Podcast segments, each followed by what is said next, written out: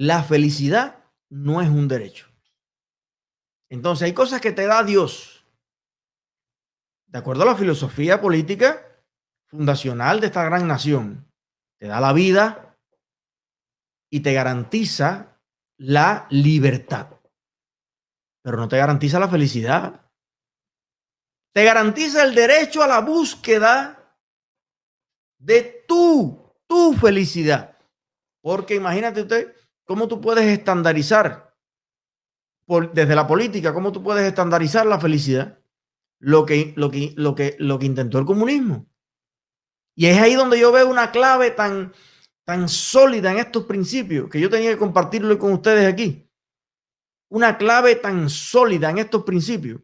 Y es que el comunismo quiso darte la felicidad por ley, por mandato de Fidel Castro. Ahora, de ahora en adelante, 11 millones de cubanos son felices. Y se van a poner este par de zapatos. Y se van a poner esta camisa de kaki y van a ser guardia los 28 de septiembre en el CDR.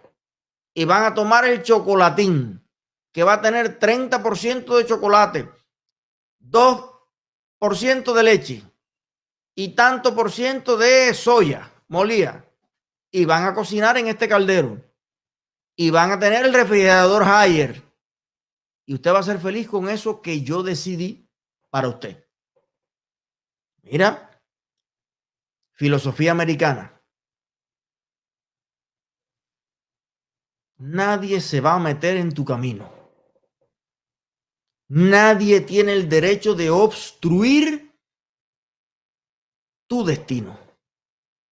Pero eres tú, individuo, eres tú, Eliezer, Hanna, Rachel, Juan, Pedro, Antonio, eres tú el que tienes que labrar el camino hacia tú felicidad, sin interrupción. Y eso para mí es algo increíble, porque es lo que garantiza la verdadera felicidad del mayor número de personas. ¿En qué sentido?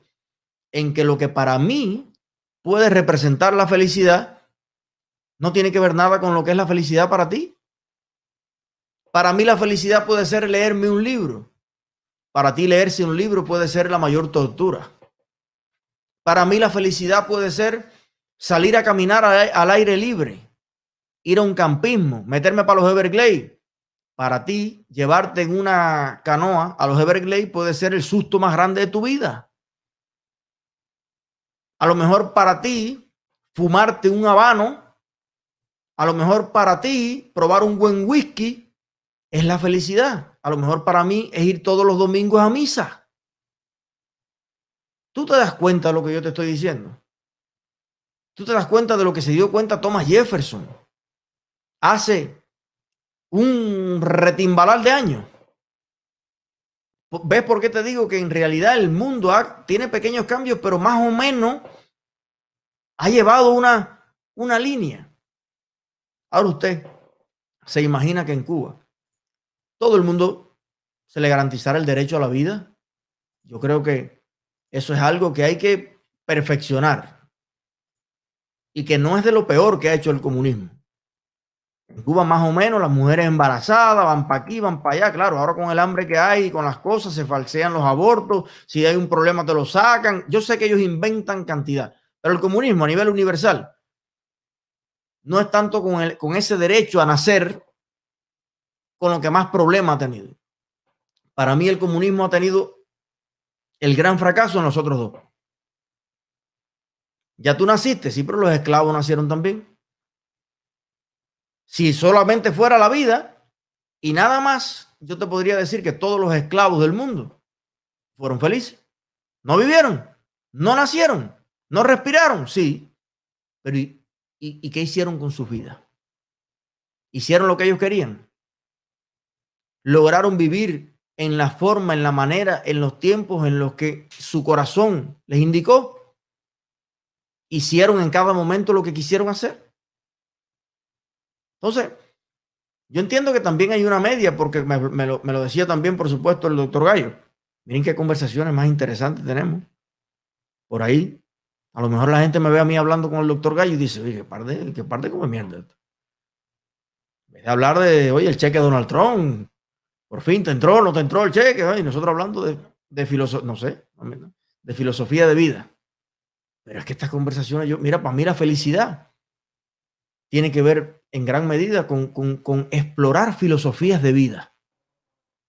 A mí me gusta conocer, como les decía, cada persona es un mundo. Y cada libertad viene también asociada con una responsabilidad. Yo tengo la libertad de andar por las carreteras, pero si yo ando por la izquierda, me voy a meter de frente con otra familia que viene y voy a interferir en el derecho de esa misma familia de andar por la misma carretera.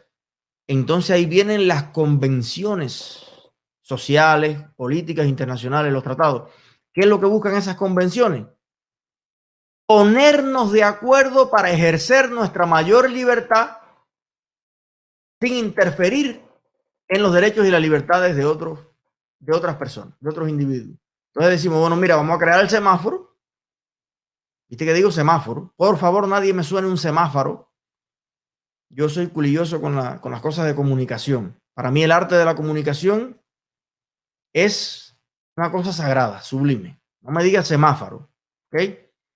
Pero vamos a lo que vamos. Inventamos el semáforo, semáforo.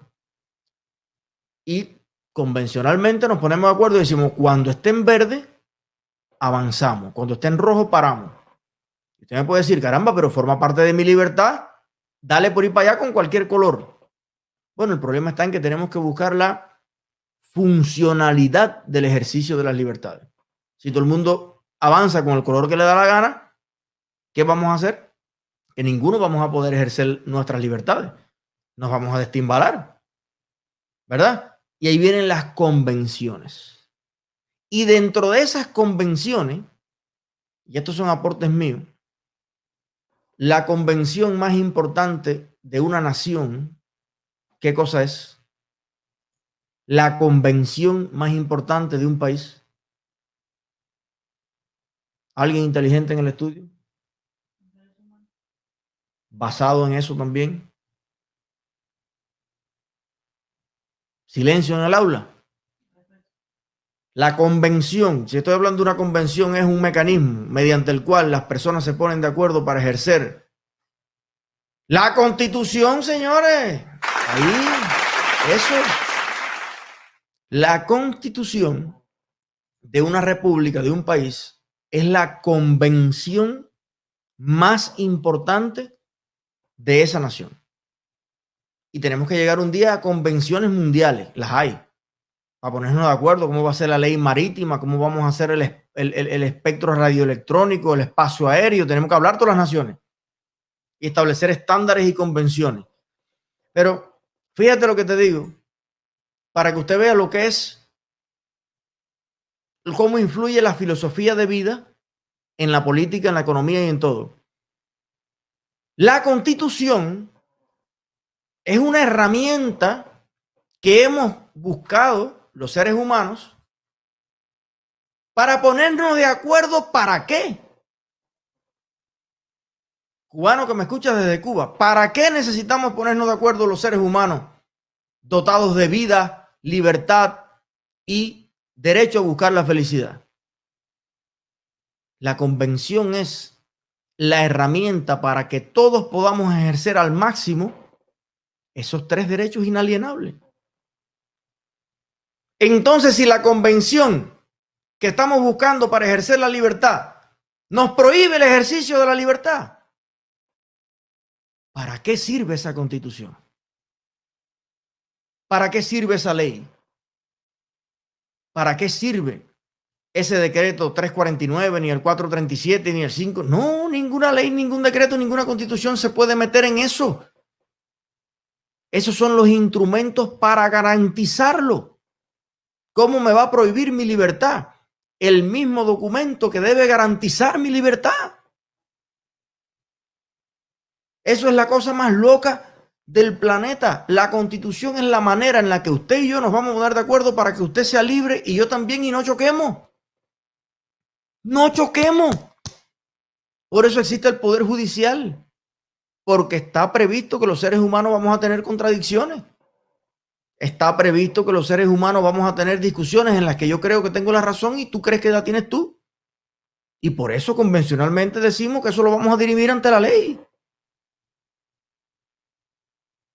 Entonces, eso es importantísimo tenerlo claro porque de acuerdo a los principios, yo siempre lo digo y lo recalco, de acuerdo a los principios y los valores que usted profese aquí adentro, va a ser el reflejo transformador que usted va a expresar en todo lo que usted influya. Si usted es el dueño de una empresa, si usted es el presidente de un país, si usted es el padre de una familia, lo que donde el rol que usted tenga, lo que usted va a llevar a todos esos lugares son los principios, los valores, las creencias firmes que usted profese. Yo creo firmemente en la libertad. Y lo creo más cada día. Y lo veo reflejado en el éxito y la felicidad de más personas cada día. Y la ley y el orden, como dice aquí Alain Reyes, son las herramientas adecuadas ideales para que todos los hombres y las mujeres justas, buenas de este mundo ejerzan su máxima libertad. No puede ningún instrumento ir contra esos principios elementales, contra la vida, la libertad y la búsqueda de la felicidad, que es individual. Es individual. Hay tantos esquemas de felicidad como seres humanos, incluso animales, viven sobre la tierra. Críe los perros para que usted vea, críe los pollos, críe los guanajos, críe los curieles, para que usted vea como incluso en los animales que tienen mucha menos capacidad de raciocinio que nosotros, hay diferentes gustos, hay diferentes preferencias. Hay perros que pasan una bicicleta y le encanta andar ladrando atrás de la bicicleta. Hay perritos tímidos que solamente ven unos pasos, que se acerca a alguien y se meten debajo de la falda, debajo de la cosa, pues son... ¿Y no crees que hay personas así? O sea, en todo el mundo vivo, la felicidad es un asunto individual.